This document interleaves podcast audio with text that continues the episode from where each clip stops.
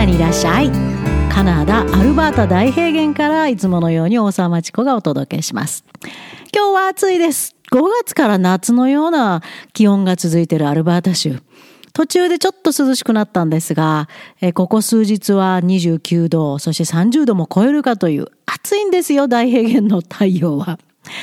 それでもこのキャビンの中は快適で、さすがエコキャビン。エアコンいらないです。扇風機もいらないです。そんな中、外暑いなぁと眺めながら今日のポッドキャストを撮ってます。シリーズでお伝えしてる迷子になった日本の教育。それがヒントになって、その迷子の日本の教育から子供の脳を助けるためにと、カナダの教育の紹介を始めました。ストーリーとして。相棒のロバート・ミックミランが書いたストーリーで、一体カナダの教育とは日本と何が違うか、実際の場面を除くように知っていただけたら嬉しいです。クリティカル・ティンキング思考法を見事に育てるカナダの教室風景です。さあ、今日は2回目。カナダの教育を覗いてみましょうストーリーです。タイトルは The Dance。世界中から人が集まる多民族のカナダ。舞台になった小さな小さな大平原の街にもこんなダイナミズムがあるんですよ。その中で学ぶ子供たち。そして大きなヘルプをする教師たち。そう、教師って子供が学ぶのをヘルプする立場ですよね。これを覚えなさいって強制するものじゃないですよね。これこそ教育と思える風景がストーリーの中に入ってます。日本の子供たちの持つせっかくもともと持ってる考える力を日本の教育に潰されないためにカナダから手を差し伸べる方法が絶対あるはず。そんな思いで進んでます。では、お聞きください。私が訳した日本語版でお送りします。ミセス・ペイジは早朝の光の中、仕事場である学校に向かって車をブンブン走らせていた。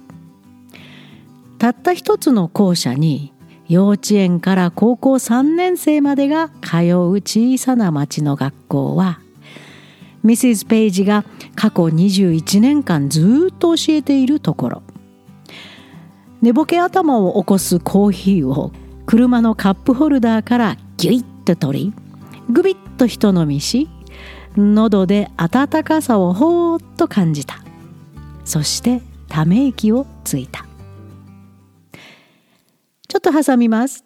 田舎の小さな町でなくても、幼稚園、これ、キンダーガーテンの K という名前を付けるんですが、そこからグレード12までが集う学校はカナダには普通にあります。様々な年齢、様々な能力を持ったみんな異なる生徒がいる学校は、まるで社会の縮図です。こうやって子供たちは社会に出る準備もしていくということなんです。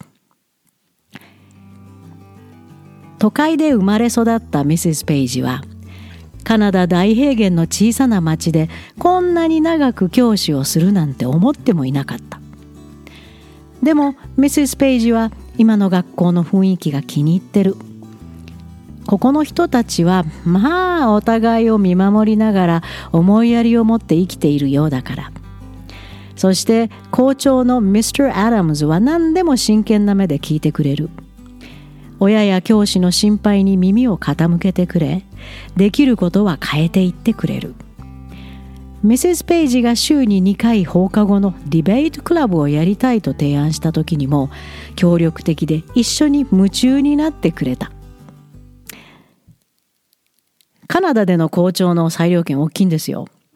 まるで政治家のような役目も果たしてます。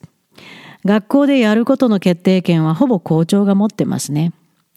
ロバートも私も一度小さな町の学校でプログラミングをボランティアとして教えたことがあるんですが、それも校長のいいねの鶴の一声で決まりました。そんなカナダが好きです。しかし、このキリッとした朝の空気の中でも、メセス・ペイジはディベートクラブのことを考えていたのではない。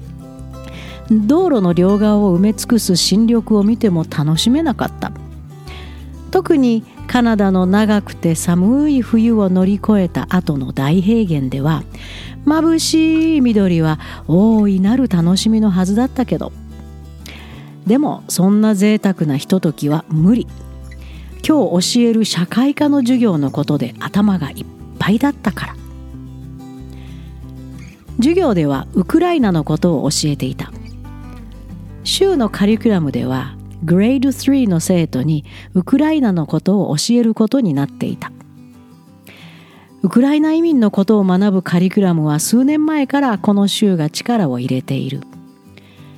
今日の授業では新しくウクライナから来たクリスティーナが伝統的なウクライナダンスを見せてくれることになっていた。クリスティーナは戦争で家を失い家族と一緒にカナダに難民として逃げてきた少女。生徒たちはこのダンスをとても楽しみにしていたし教師たちも同じくらいワクワクと待っていた。でもミセス・ペイジは気が気でならなかった。一つでも何かが起こると全てがうまくいかなくなるしすでに多くの悲惨な体験をしてきたクリスティーナがこれ以上の苦痛を感じることにならないようにと。東ヨーロッパからの移民は特にアルバータ州にも多いです。ウクライナ出身の人にもたくさんあったことがありますよ。特にロシアが戦争を仕掛けてからはカナダは特別なルートで素早くウクライナ難民受け入れに動きました。68万7千名が現在のところカナダ政府から許可が出てこれまでに17万人が入国し各地に落ち着いています。クリスティーナもその一人です。コーヒーの入ったサーモスをカップホルダーからポコッと外しながら学校の駐車場に車を乗り入れあのカナダではサーモスの入るカップホルダーはとても重要な車の付属品なんです。バックミラーで自分の見かけをチェックした。そこにはちょこっと柔らかさもあるけど真剣な顔。小学生を教えることで身についてしまった顔があった。肩にかかるくらいの髪はちょっと見ボサボサで白髪が顔を出していた。ミセス・ペイジ自身はその髪を職業的ボサボサと名付けなんか気に入っていた。手間がかからないしダイナミックに見えるし小学生たちの落ち着きのないキョロキョロしたダイナミックさとも共鳴すると思っていた。学校の入り口でサムと出くわした。サマンサ・マッケンジー地元の母親で学校前の横断歩道のボランティアをしている。この町の人がボランティアするのは地域での存在感を持つため。ミセス・ペイジはそう推察している。今日は早いねと横断歩道ボランティア用の目がくらむほど黄色いベストを着たサムが声をかけた。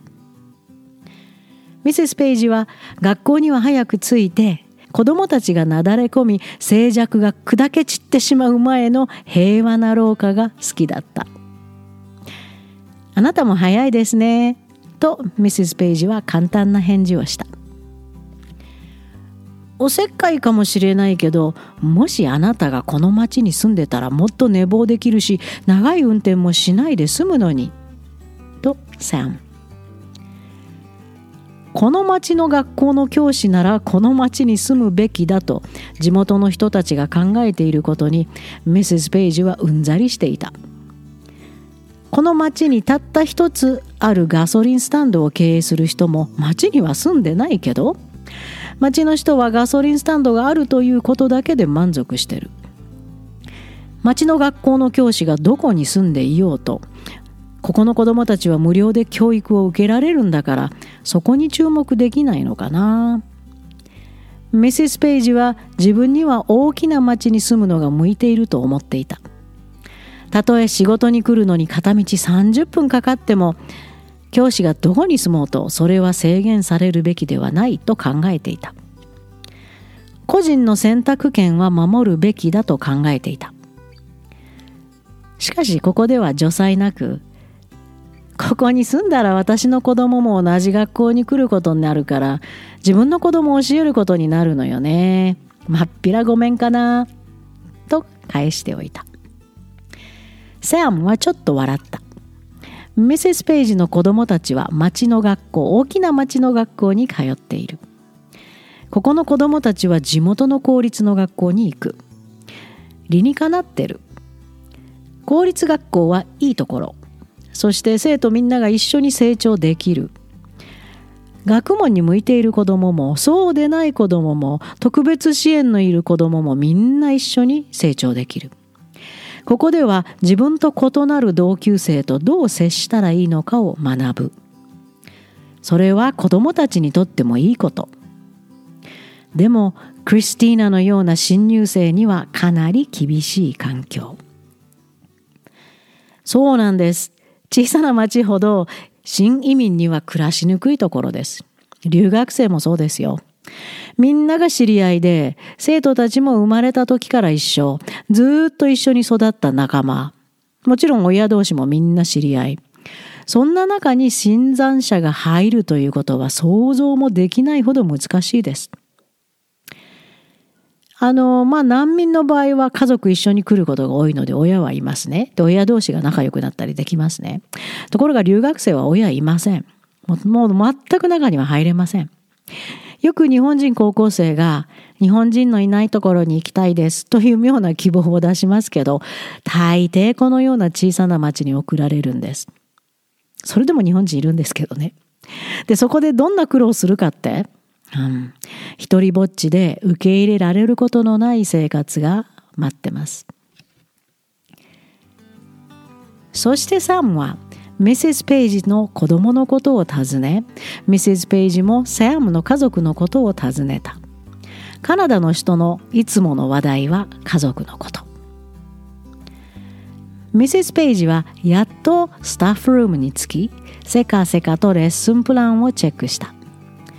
教師仲間の間ではこんな言い習わしがある。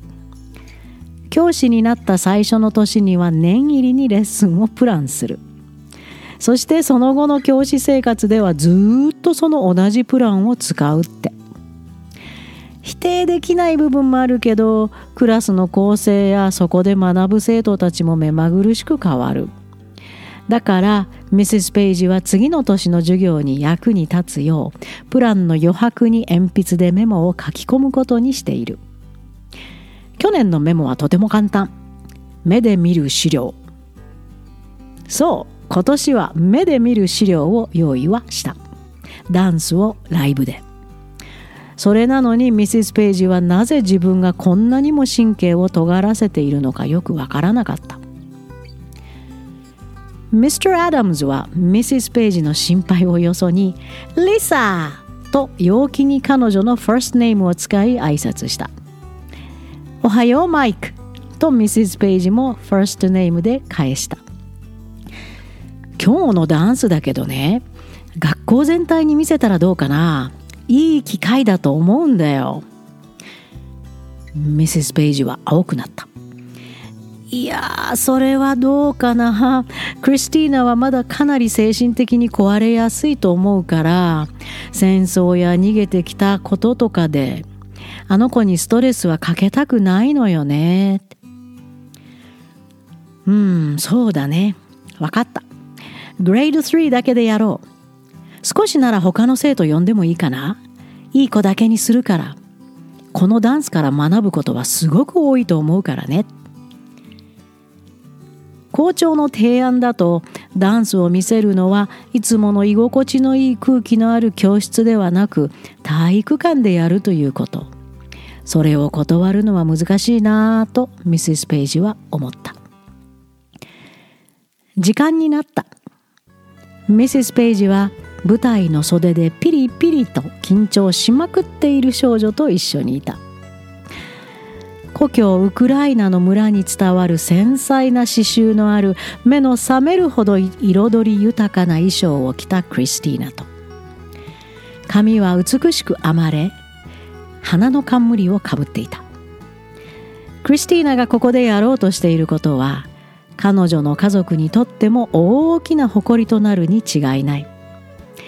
しかし少女にのしかかるプレッシャーは明らか。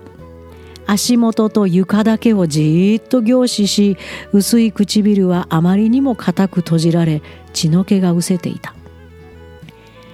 わあきれいミセス・ペイジは元気づけるように言った。そして腰をかがめクリスティーナの耳元で秘密をささやいた。ここの子供たちはねあなたのダンスのことは何にも知らないからね。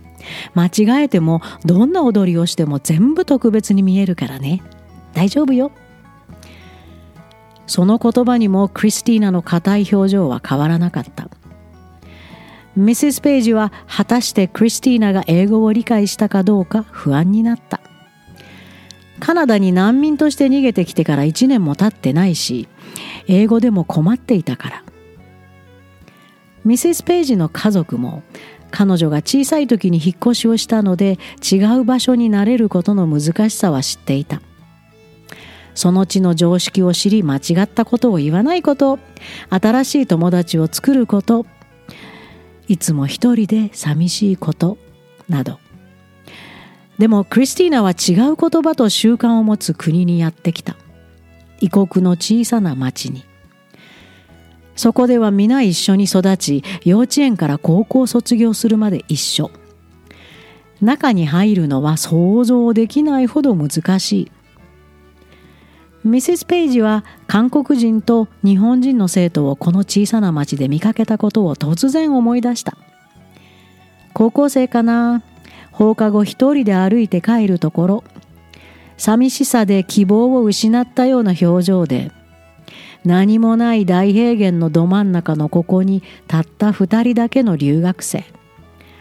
地元の仲間に入れない孤独な留学生。エビ茶色の古いカーテンが上がると体育館のステージでは鮮やかな色彩の衣装に包まれた少女が足元を見つめていた。一瞬の静寂の後道化者のケイレブが椅子からバンと立ち上がり叫んだ。イースターの卵みたいだ。春のイースターのお祭りには子供たちがゆで卵を明るい原色で染める。その卵みたいだと叫んだ。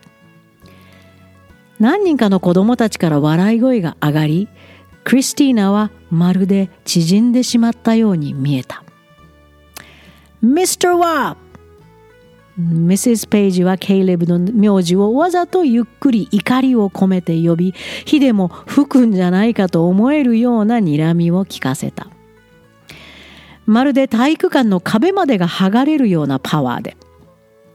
ミセス・ペイジは小柄だけどがっしりして膝下丈のぴっちりしたスカートを履いている姿はたくましさを感じさせた。つまり下手に逆らわない方がいいよという強さ。ミセス・ペイジはケイレブが腰を下ろし笑い声が消えるまできっと睨み続けた。幸いクリスティーナが目を上げると最前列ではアミナが微笑み手を振っているのが見えた。アミナも難民。シリアから逃げてきてこの町の教会がスポンサーとなり面倒を見ている。クリスティーナがどんな気持ちで過ごしているかを誰よりもよく知っている存在。シリア難民もアルバータ州には随分たくさんいるんですよ。私が直接サポートした最後の高校留学生をロバートのふるさとの小さな町の学校に送った時シリア難民の友達ができたと興奮していたのを覚えています。メッセス・ペイジはクリスティーナのおばあちゃんから借りた古い CD をかけた。速いテンポ熱狂的なリズムがステージをうねった。クリスティーナは甲骨状態でもつれそうなほど複雑なステップを踏み激しく飛び跳ね微妙な頭の動きを見せた。すごいすごくうまい。ダンスが終わるとクリスティーナは誇らしげに微笑んだ。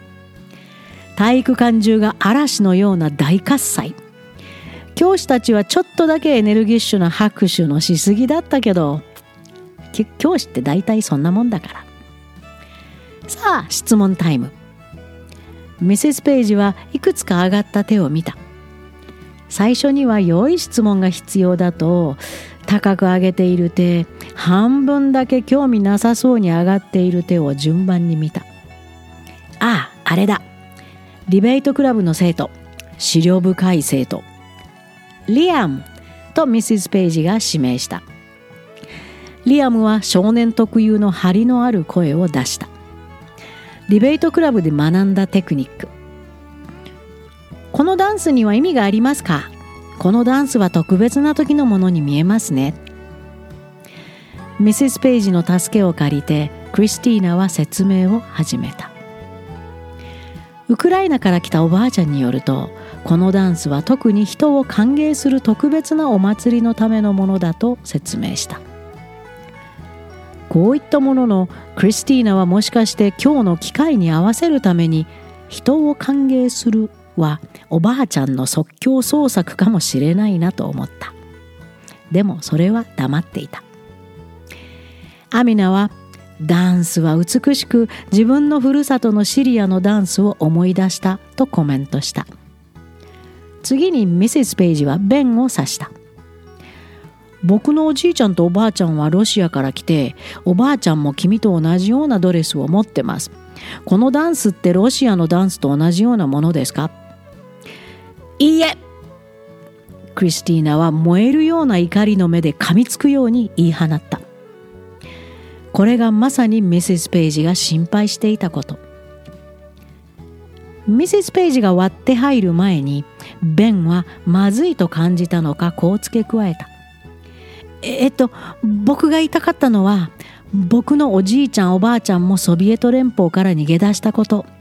気の身気のままでそしてカナダのこの町に来た。クリスティーナもここに来れて本当によかったね。ずっとここにいられますように。この言葉は涙を誘った。主に教師たちの。そして教師たちはここぞとばかりにさらにエネルギッシュに拍手した。最後をうまくまとめるためにミセス・ペイジは質問をした生徒をステージに上げクリスティーナにここの地元のダンスを見せたらどうかと提案した。リアムとベンが「そそそんなのないよ」と抗議する隙さえない間にアミナが飛び跳ね優雅に旋回始め思わずリアムとぶつかるところだった。リアムは想像のホッケースティックをうねうねするふりをしてベンは多分ソビエトダンスはこんな感じかなと足をタップした。刺激されたミスター A 先生はベンの動きをベンピロボットシャッフル。と呼び一緒に踊り始め校長のミスター・アダムズが笑い転げた。クリスティーナは目を輝かせ大笑いしこの希望に満ちたダンスっぽい動きに合わせ手を叩いた。ミセス・ペイジはカナダが前に進んでいくための歯車の大事な歯かもしれない。でもカナダの歯車の歯の役割を自分が担うなんて想像もしたことはなかった。世界中からやってきた人たちの多民族ごったにがカナダ。この国に集まる人々は必ずしも仲良くやっていくとは限らない。お互いに好印象を持つとも限らない。しかしミセス・ペイジのような人がいないと歯車はすぐにバラバラに分解し崩れてしまう。これがカナダ難民として戦火を逃れてきた人たちも、自国での迫害から逃げてきた人たちも、そんな人たちをカナダは大手を広げて受け入れてきました。もちろん難民でなくとも世界からカナダを目指す人たちがたくさんいます。そんな多様な人たちが作る国がカナダです。カナダに留学したいという方は、そんな多民族カナダに来るんだということを絶対認識してほしいです。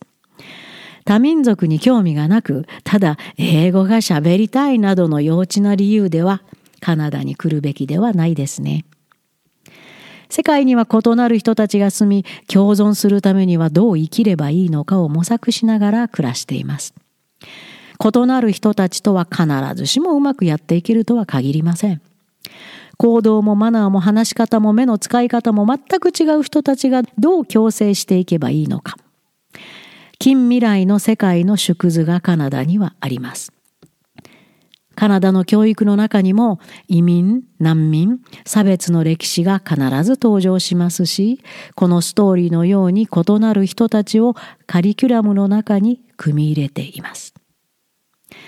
単一民族の日本の教育では到底考えられない自由な取り組みだと思います。教育とは明日のテストに何を覚えるかを教えるんじゃないです。今学んでいる子供たちが10年後の世界で生きていくための知恵とスキルをつける助けをするものだと私は信じています。それをカナダクラブでも実践してきました。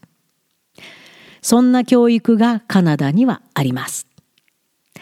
さて、これをどう日本の子供に教えるか？届けるか？太平洋を隔てた私の挑戦です。応援してください。いや仲間に入ってくださいカナダにいらっしゃい